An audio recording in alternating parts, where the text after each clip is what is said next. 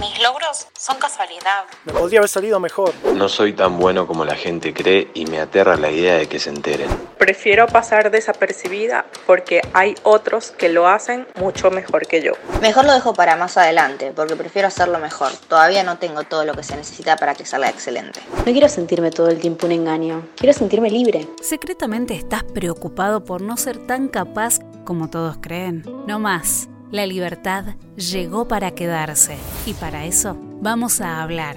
Charlando con el psicólogo, Gabriel Escola. Yo nunca le voy a aconsejar a una persona que siente que está en un pozo que para intentar salir cabe más profundo. La salida siempre es por arriba. Si vos estás mal y te autoflagelás con un látigo, no te vas a sentir mejor. Salí en búsqueda de otros. La cura no llega de manera automática, pero vos empezás a sentir un bienestar. Síndrome del impostor. Muy pronto.